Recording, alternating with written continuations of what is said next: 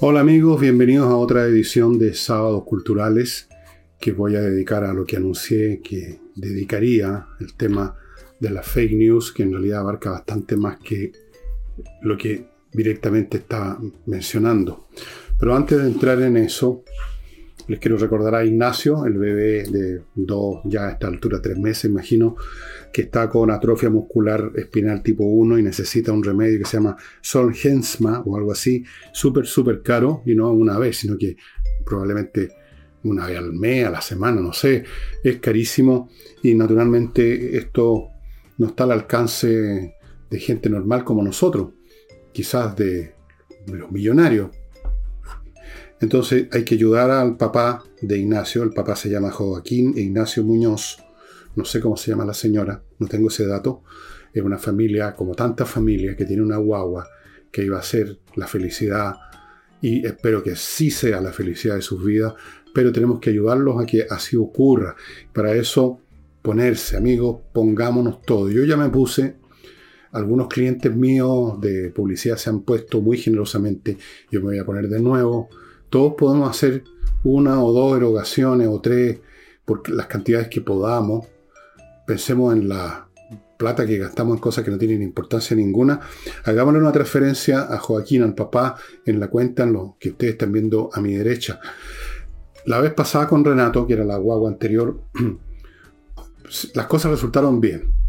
No sé si fue por la cantidad de plata o porque con esa plata y con algún grado de presión que generó este programa y otros también, por supuesto, eh, se consiguieron ayudas en el Ministerio de Salud. No conozco muchos detalles, no me los han mandado, pero sí sé que hubo un happy end y yo espero que ocurra lo mismo con Ignacio. Así que pongámonos a hacer eso. Les cuento que en mi en mi portal, el portal del Villegas, que estuvo en 20 libros parado un par de días porque estábamos revisando, alguien parece que trató de atacarnos con un virus, pero ya estamos bien.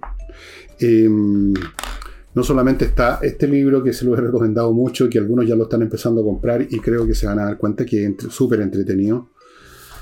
Está también Envejezca o Muérase, que, perdonen que lo diga yo, que soy el autor, es súper entretenido. Y encontramos ejemplares que estaban en un rincón que no lo veíamos debajo de unos sacos, una cuestión, unas cajas que nos quedaban, que nos quedan de insurrección, la última impresión que hicimos. Así que los interesados que estaban viendo dónde comprarla a precios bastante más elevados, porque hay gente que revende esto en Mercado Libre y otras partes, bueno, van a encontrar al precio normal que nosotros pusimos de un principio en el portal del villegas.cl. Y entremos al tema esto de la fake news, que es el nombre que le dan ahora, que se le da a una noticia falsa, hecha con todas las tecnologías y los esmeros que permite la digitalización, fotografías trucadas, videos con personajes que nunca estuvieron ahí, todo se puede hacer hoy en día. O simplemente la mentira común y corriente de siempre, pero ahora se llama fake news una mentira hecha, por supuesto, como toda mentira, con una intención de engañar para obtener determinado fin, etc. Y dije y he dicho que esto ha dado lugar a una segunda industria montada sobre la primera. Es decir, el mundo de siempre era el de la mentira, el de los cuentos de hadas, que no se llamaban fake news, se llamaban simplemente versiones antojadizas o cualquier nombre. Ahora, como se hizo conciencia de que existe eso a nivel masivo digital empezó a convertirse en un tema público, esto a la fake news, y esto ha permitido que sobre estas fake news, llamémoslas de primer nivel, de primera selección, aparezca un segundo tipo de fake news que son fake news consistentes en tratar de fake news a cosas reales. ¿Entienden?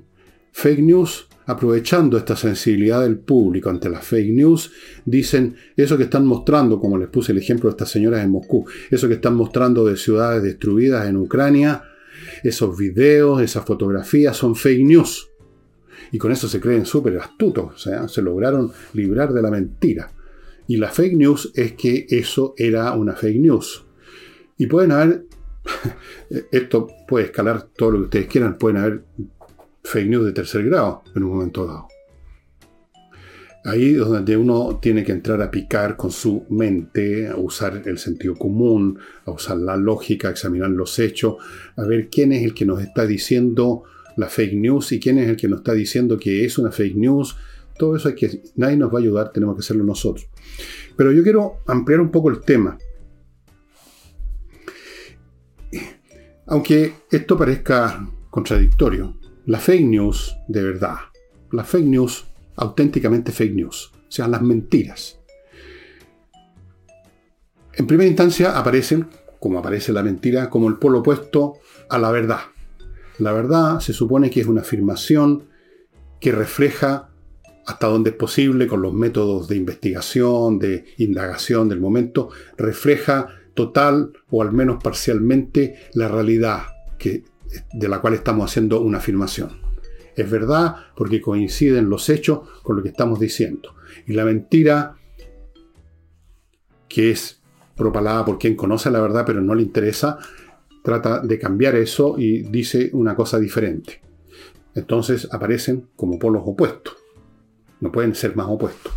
Y sin embargo, hay una cierta hermandad entre estas dos cosas que es la que yo quiero eh, investigar porque resulta bastante curiosa. Ambas la verdad aquí y la mentira acá son afirmaciones acerca de la realidad que 99 veces de 100 o más son hechas con el fin de tomar una acción. No son hechas meramente por un afán de conocer la verdad, por un afán puramente contemplativo, filosófico, científico. Vamos a llegar a eso también son para tomar acción. Yo quiero conocer la verdad, por ejemplo, de cómo está el tiempo afuera, si está lloviendo o no está lloviendo, para los efectos de qué ropa me voy a poner, o si voy a salir o no voy a salir, una decisión práctica. Hay una decisión práctica. Quiero conocer la verdad de cómo funcionan ciertas relaciones eh, de, físicas, porque quiero construir una máquina para obtener una multiplicación de mi fuerza, para obtener un beneficio. Necesito la verdad, cómo realmente funciona la naturaleza para poder fabricar esa máquina. Cómo va a estar el clima en mil kilómetros de distancia porque voy a volar y quiero saber si me voy a topar con un frente o no. La, afirmación sobre que busca la verdad está asociada a un fin, a una actividad que queremos llevar a cabo. Pero la mentira también. Con la mentira estamos tratando de convencer a otros para que, por ejemplo, se sumen a nuestra acción o no dificulten nuestra acción o se queden de brazos cruzados, hagan o no hagan algo que nos permita a nosotros salir beneficiados de un modo o de otro.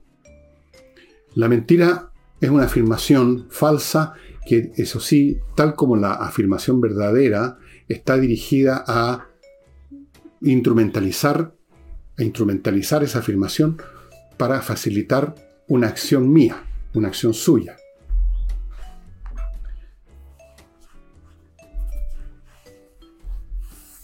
¿A quién le interesa la verdad por la verdad? A muy poco. A muy poco.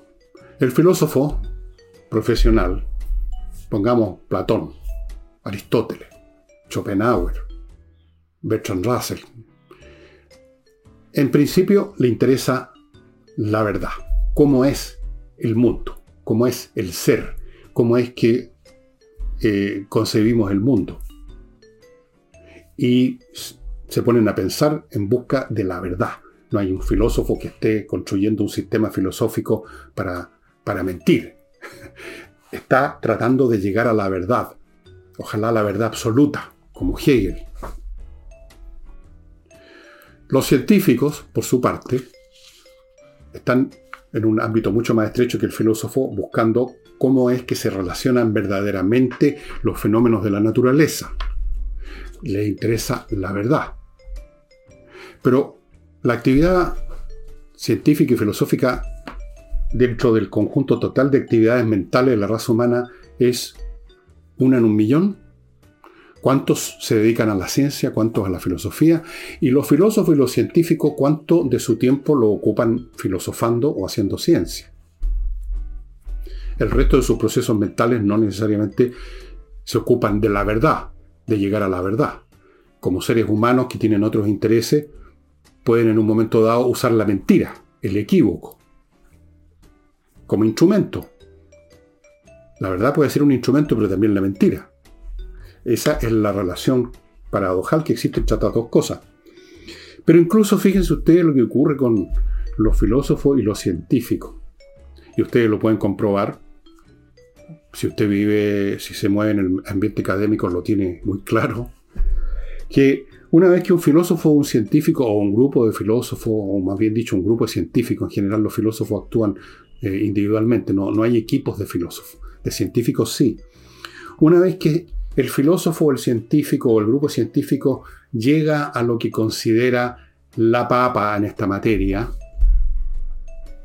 hasta ahí llega el esfuerzo permanente por escudriñar. Ahí el científico y el filósofo ya no es un buscador, sino que es un conservador. Le ha costado un enorme esfuerzo, quizás toda la vida, desarrollar su teoría, su sistema filosófico, llegar a sus conclusiones. Pensemos en Darwin, por ejemplo, todo el tiempo que le tomó desarrollar su teoría de la evolución de las especies. Y una vez que se formó y que una persona ha invertido su vida, que ha ganado quizás fama y notoriedad, puesto, cargo, honor, fama, o simplemente ha trabajado toda su vida y ha llegado a lo que finalmente le da la satisfacción de que es la verdad.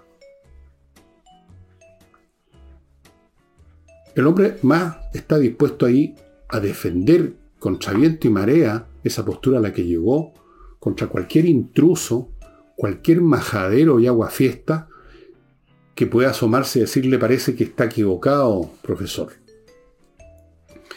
Y empieza la defensa en algunos casos corporativa y en otro caso individual, furibunda de su verdad.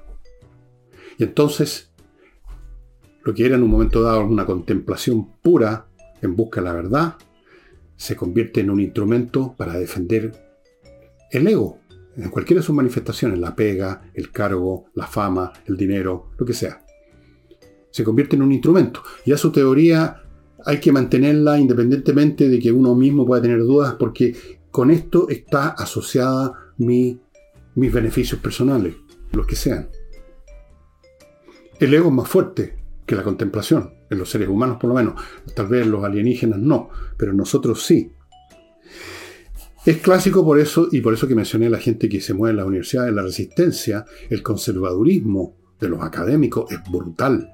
las peleas entre académicos son sangrientas son las, de las peores que existen.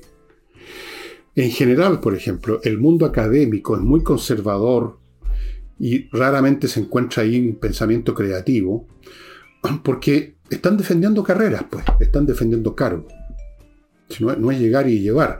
Usted se convirtió en profesor de algo, está 20 años enseñando su curso y no va a tirar todo por la ventana porque llegó alguien, probablemente más joven, con una teoría nueva, y usted se queda en pelota se va a defender obstinadamente. Y las academias, el pensamiento académico, todo lo académico es extremadamente conservador y hasta diría yo reaccionario. Junto con otros elementos personales que entran a jugar aquí, como la envidia ante el tipo que llegó con una idea nueva, a lo mejor más genial, el resentimiento, todas esas cosas entran al, al baile también. Permítanme antes de continuar con este tema, pasar a mi primer bloque, que lo inicio, y esto escuchen bien, señores que tienen, son propietarios o manejan empresas de cualquier tamaño, y que naturalmente en algún momento, todo el tiempo de hecho, tienen que, cualquiera que sea el rubro de su empresa, eh, ventilar, manejar, gestionar asuntos legales con el fisco, con alguien que reclama, un cliente, un proveedor, temas jurídicos que van a ir a dar una corte, que van a ir a dar...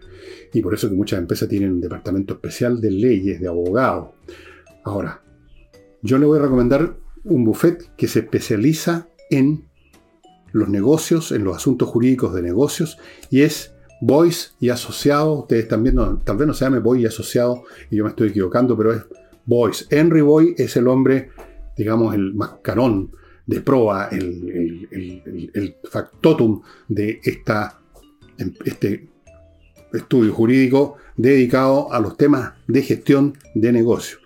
Es un hombre muy conocido en la Plaza Henry, eh, tiene, está presente en varias plataformas, contesta personalmente, eh, se mete personalmente a contestar preguntas, es muy conocido y bueno, él y la gente que tienen son de primer nivel. Así que si usted está pensando en reemplazar a los abogados actuales porque no le han funcionado bien o no tiene, y, simplemente cuando hay un problema se le ocurre llamar a alguno, contáctese con Voice y Asociados.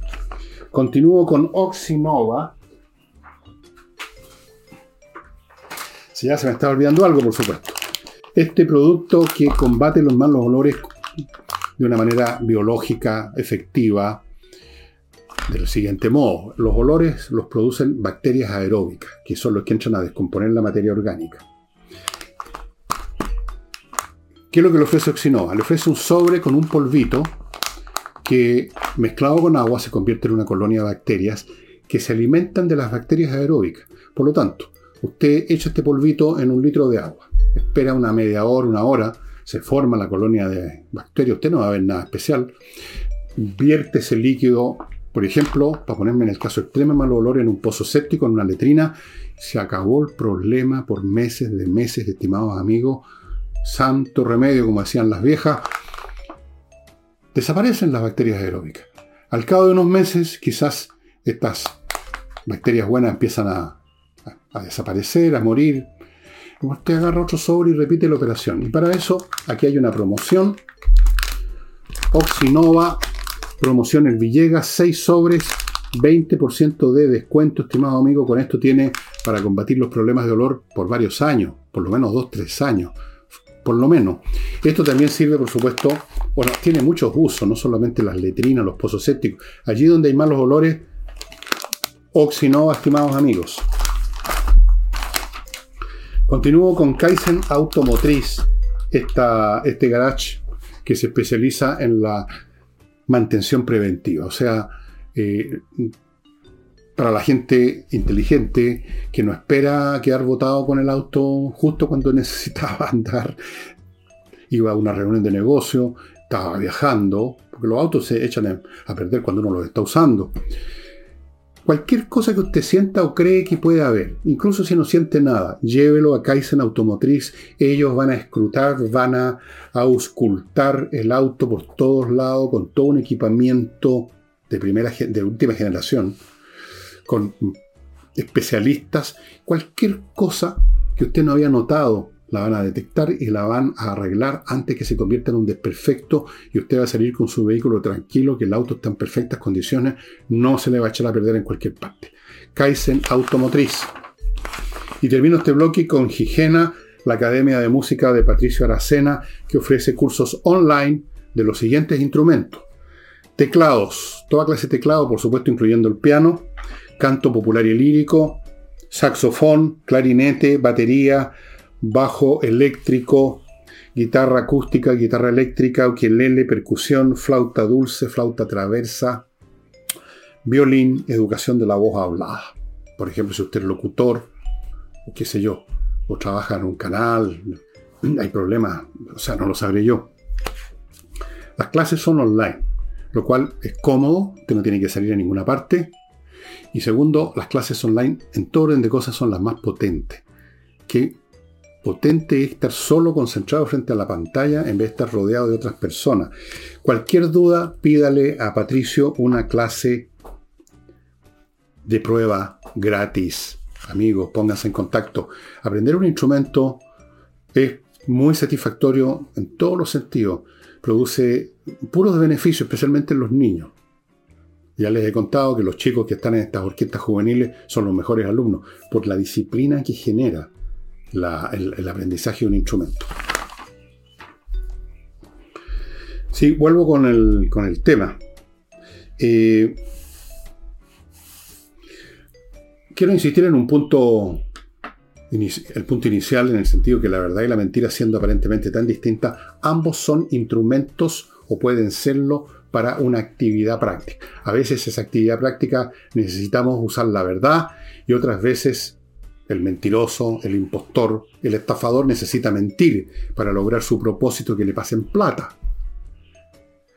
En otras palabras, prácticamente toda actividad mental es instrumental a la acción. Somos seres de acción, no seres contemplativos. No somos espíritus flotando en el aire que se satisfacen con ver los tensores del movimiento en las nubes, por ejemplo. No. Pensamos, razonamos para obtener algo, para comprender algo, para usar ese algo de alguna manera. Por ejemplo, toda la tecnología se basa en una investigación, digamos, de la verdad de cómo funciona el mundo. Lo cual no significa que uno la obtiene solo por el hecho de buscarla. Es más complicado todavía esto porque fíjense ustedes que a veces un error, no la mentira, la mentira es una tratar de infiltrar en la mente de los demás algo que es falso, sabiendo uno que es falso, y uno tenía que saber que es falso conociendo la verdad, sino cómo. Pero aquí desviándome un poquito, entrando a la fase, a lo de que podríamos llamar el error. Podríamos llamar que el error es una mentira que nos hemos contado nosotros mismos sin darnos cuenta acerca de cómo son las cosas. Pero resulta que si esa visión que no corresponde a cómo es el mundo realmente. Que podría ser simplemente un error o podría convertirse en mentira si sabemos que es un error y tratamos de convencer a los demás, pero en cualquier caso es distinta a la realidad. Si se convierte en sistema, fíjense ustedes qué interesante, un sistema de ideas convertido en eso, en sistema, en doctrina, en algo que todo el mundo cree, puede ser útil, a pesar de ser falso puede ser útil como marco de referencia. Voy a poner el caso, un caso, digamos, muy grande. La astronomía de Ptolomeo, la astronomía de Ptolomeo, este científico del periodo helenístico, activo, no me acuerdo si en el siglo 3, 4, por ahí, después de Cristo, y planteó un esquema sobre el sistema solar en el cual la Tierra era el centro y todo lo demás giraba alrededor, el Sol, los planetas, las estrellas, y generó un sistema súper complicado para explicar, con ese sistema erróneo, para explicar lo que se veía a su alrededor, lo que se, lo que se ve con la vista en esa época solamente, no había telescopio. Los movimientos de las estrellas, de los planetas, lo que ellos llamaban las estrellas, eh, ¿cómo las llamaban? Las estrellas que se movían, llamémoslo así, los puntos luminosos, porque lo que no es luminoso no se ve de ninguna manera. Y servía. Usted podía hacer una predicción de por dónde, pongamos, que sé yo, va a aparecer la luna, usando este modelo intrínsecamente erróneo, convertido en sistema. La mentira convertida en sistema puede ser práctica. Por ejemplo, las mitologías que son cuentos que las sociedades se hacen sobre algo de su pasado. Acá en Chile tenemos varias mitologías sobre un pasado no tan lejano. ¿Cuál es la utilidad que tienen? ¿Pueden tener utilidades políticas? ¿Puede usted con esas, con una cierta doctrina que puede ser completamente incompleta, que puede ser una distorsión de lo que realmente ocurrió, incluso que puede ser una mentira así, digamos, voluntaria, Usted puede obtener resultados, usted va a convencer a ciertas personas, usted los va a convocar a un movimiento político, usted va a lograr ciertos fines haciendo uso de una, llamémosla fake news.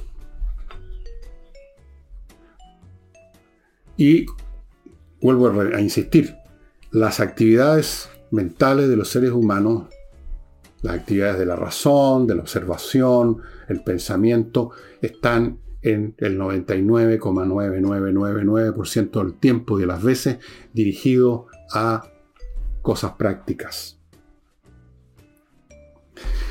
Es más, en algunos casos una doctrina, cuando ha adquirido ya un peso y una casi una aureola sagrada, llega un momento en que el tema verdad, falsedad se hace irrelevante, especialmente en los temas donde lo que se está interpretando no es el mundo físico, que lo tenemos presente y que nos puede desmentir, sino que un hecho que ya no existe, como es el pasado de la sociedad. Ya, no, ya lo que ocurrió, ocurrió, no va a ocurrir de nuevo, no podemos comprobar. No podemos comprobar, o por lo menos muy difícilmente. Tienen que aparecer unos antecedentes y tienen que ser interpretados. Entonces, una doctrina sobre cómo funciona el mundo, sobre cómo eh, se constituyó nuestra sociedad, sobre por qué nosotros los que estamos en el poder estamos haciendo el bien y somos los que tienen que estar en el poder y no otros. El tema de la verdad y la falsedad da lo mismo. El caso más puro de eso, de que ahí la verdad y la falsedad, digamos, no tienen lugar, son las doctrinas religiosas, porque las doctrinas religiosas, por definición, tratan de un tema que es empíricamente incomprobable. Usted no puede comprobar empíricamente la existencia de Dios o la inexistencia de Dios. ¿Cómo? Si por definición Dios es un ente que está que trasciende la realidad física, que trasciende su propia creación. Entonces, el tema de verdad y falsedad entendido como demostremos que esto es equivocado, demostremos que es verdadero, no tiene sentido. En una doctrina religiosa lo que tiene sentido no es el vector verdad-falsedad, sino creer o no creer.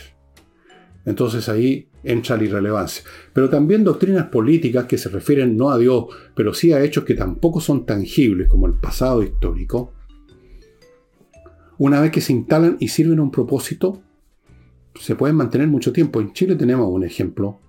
Eh, toda la construcción histórica que se ha hecho de nuestros últimos 50 años de, historia nacional, claramente es una construcción, no voy a discutir si es verdadera o falsa, pero es una construcción que ha cumplido muy eficazmente fines políticos.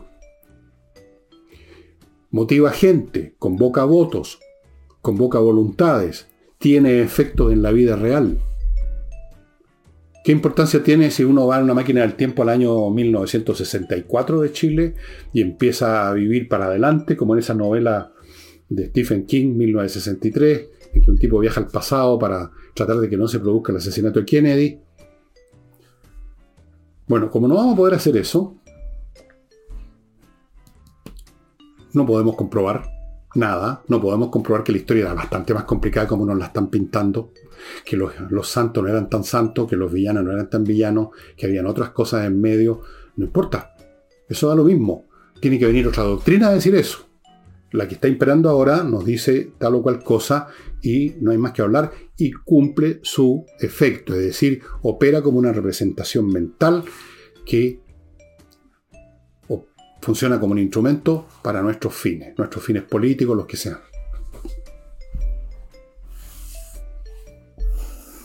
De hecho, para verlo de otra manera, una doctrina no es un cuerpo de ideas que, como la ciencia o incluso la filosofía, tenga como objeto revelar cómo es el mundo, sino que la doctrina tiene como objeto construir o fundar un nuevo mundo.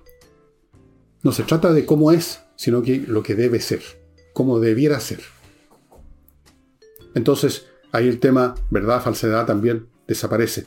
Hoy en día hay algunos incluso que hablan de que las ideas, que los procesos mentales construyen la realidad.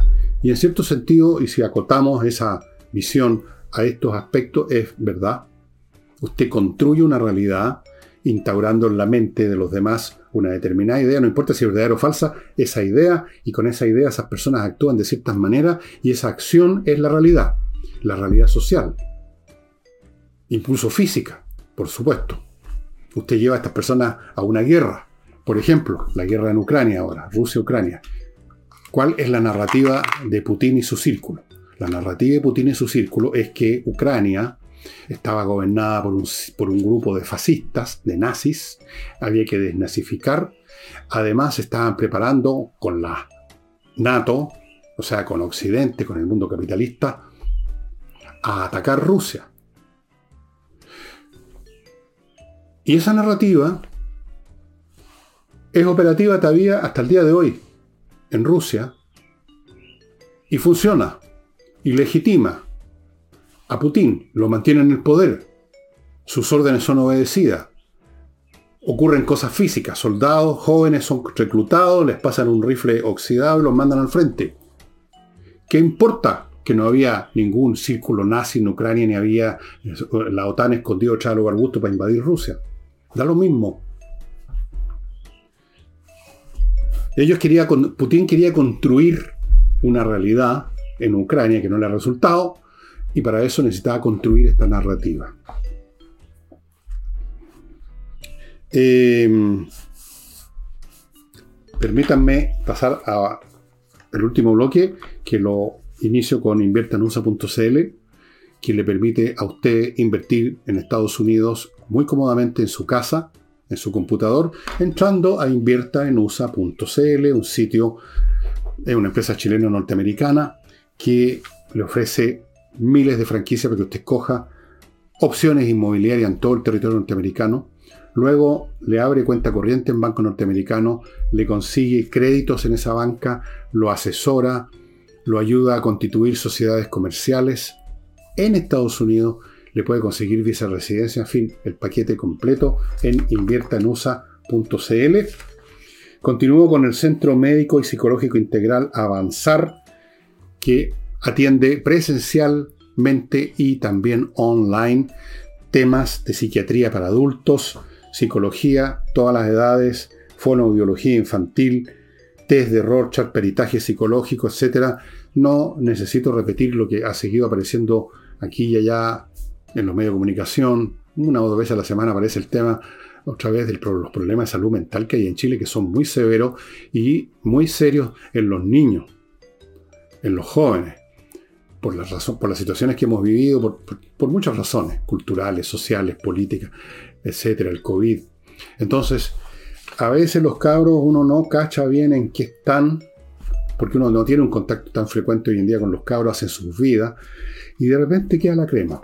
Por eso que vale la pena contactarse con el centro avanzar si usted tiene la más mínima eh, sensación que su cabro está con algún problema, póngalo en contacto con el centro médico y, psicológico integral avanzar. Y lo mismo si usted siente que está empezando, digamos, a, a rizar el rizo, pues hombre, póngase en contacto con avanzar. Sigo con espacioajedrez.com, gran venta grande de productos como lo que ustedes ven ya se están acabando, quedan realmente muy pocos porque los precios muy especiales concitaron la llegada de muchos interesados y que se han ido yendo los productos muy rápido, pero todavía quedan unos pocos, pocos, pocos, pero quedan. Entre Espacio Ajedrez consiga estos relojes de estupendo, distintos colores, la caja con el manual, con las piezas, con el tablero, muy bien hecho. Y vea los cursos que hay disponibles. Siempre hay cursos disponibles o que están por empezar en video directos para todas las edades, para todos los sexos para quien sea. Y de luego para todos los niveles de juego ajedrez, desde la persona que recién está empezando hasta un jugador más experimentado. Y termino con miclimo.com, que es el sistema de climatización más eficiente que hay ahora en el país. Los dispositivos que instalan son de la mejor calidad o son hechos en Japón o son hechos en Alemania por Bosch. Los, o sea, las oportunidades hay que, hay que tomarlas. Y en este momento hay una gran oportunidad que ustedes puede que estén viendo en este momento aquí en el cartel a mi derecha. No olviden que este verano va a ser aún peor que el verano pasado, que a su vez fue peor que el antepasado y así. Los calores son cada vez peores. En Europa quedó la crema con los calores. Quedó la crema. Se agotaron o sea, las ventas, yo estuve viendo las estadísticas, algunos sistemas de climatización, las ventas aumentaron, las compras, 900%, en otros casos 2000%. Se volvió loca la gente comprando porque se estaban muriendo de calor, estaban desesperados. Que no nos pase lo mismo, póngase las pilas ahora, porque cuando empiecen fuerte todos los días los calores y usted quiere tener el sistema, se va a encontrar con una cola muy larga. Bueno, eh, dicho todo esto, ¿qué es lo que agrega la fake news? Volviendo al punto inicial. Las fake news agregan nuevos instrumentos para mentir, nuevos instrumentos para engañar, nuevos instrumentos para conseguir de los demás la acción que uno quiere. Esos instrumentos son los que permiten las tecnologías digitales, básicamente.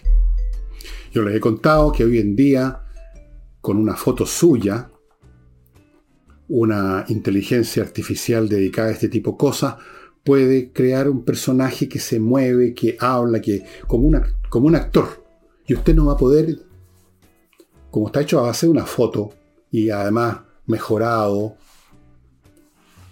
usted va a aparecer lo que quieran hacer los que crearon ese video que haga. Usted, que es una persona tranquila, quizás pueda aparecer matando gente y enterrándola en el jardín. ¿Para qué hablamos de las fotos? Lo de las fotos trucadas es un cuento viejísimo ya, no hay ninguna novedad, pero ahora se hace mucho mejor. Hay muchas cosas, videos, fotos, de todo. Em, se aprovecha el internet, se aprovechan simplemente, se cuentan cosas mentirosas en los Twitter, en los WhatsApp, qué sé yo. Hay muchas maneras de generar efectos con fake news. Hay muchas maneras de hacer de una mentira o de una fake news lo mismo que a veces es la verdad, un instrumento para obtener cierto fin. Y lamentablemente, en estos tiempos tan pasivos en que uno ve a la gente en la calle caminando, mirando una pantallita, cosa que lo encuentro ya francamente, pero surrealista, eh, en, en, este mundo tan pasivo en que la gente absorbe sin pensar todo lo que le llega, todas las imágenes que le llegan, todos los mensajes, o sea, es la edad de oro de los productores de fake news. La edad de oro. Gran parte del proceso político chileno que hemos estado viviendo en estos últimos años ha sido fabricaciones y fake news, como algunas que yo he tratado y he mencionado en programas de semana, cuando por ejemplo en, en medio de la insurrección se hizo circular por todo el mundo la información de que helicópteros de las Fuerzas Aéreas chilenas estaban disparando a los techos de las poblaciones populares. Cosas como esa. ¿Cómo, ¿Cómo, comprueba un pelotudo que no se puso a pensar por su cuenta, a pensar, pero ¿por qué habrían de hacer eso unos tipos con helicópteros disparando a unos techos en general? O sea, no tiene sentido. No, ah, no, es cierto, pues si está, como antes decían, oye, salió en el diario, tiene que ser cierto. Ahora dicen, oye, salió en Twitter, tiene que ser cierto. Salió en la televisión, lo dijo el, hombre ancla serio este que anda denunciando, sí que tiene que ser cierto. Ojo, amigos, las fake news nos obligan a todos a ponernos más cautelosos en el uso de nuestras facultades, de nuestro sentido común. Y dicho eso, amigos, este libro que les voy a mostrar, que se llama La invención de la tradición, nos muestra cómo hasta las tradiciones, que parece algo sagrado, una sociedad tiene una tradición, en Inglaterra, por ejemplo, pueden ser fake news. Aquí está la invención de las tradiciones, con muchos ejemplos del gran historiador Eric Hobsbawm, sacado de Inglaterra. Muchas cosas que esto es una tradición, que se dice que son una tradición, siempre se ha hecho esto así, la habían inventado la semana pasada. O sea, era una conducta real, pero la mentira era decir que era una tradición, no era una tradición. Muy interesante este libro, llega bastante divertido en cierto sentido, muestra hasta qué punto en todos los tiempos la ingenuidad, la capacidad para tragarse cualquier cuento de la gente de Doña Juanita es francamente espeluznante. Yo diría que en gran parte la política de todos los tiempos vive de esto, vive de la, del candor del público, vive de la facilidad con que se tragan cualquier cuenteo, como se lo están tragando en Rusia, como se lo han tragado en Chile con la famoso, esto que llamaron el estallido social. Todo el tiempo la política hace uso de fake news, de mentira y de impostura porque para ello no se trata de comprobar si esto es cierto o no es cierto, no hay ningún hecho físico que permita hacer la comparación. Lo que interesa es lograr ciertas conductas de la gente. Eso es. Así es que busquen este libro, lo van a encontrar en Amazon de todas maneras, La invención de la tradición de editado por Eric Hobsbawm. Eh, aquí hay temas de varios autores, ¿ah? desde luego de Eric Hobsbawm, pero también de otro historiador, eh, Trevor, Trevor Hopper, Robert, que era muy conocido, Chris Morgan, David Canadine, etc. Ok, muy interesante.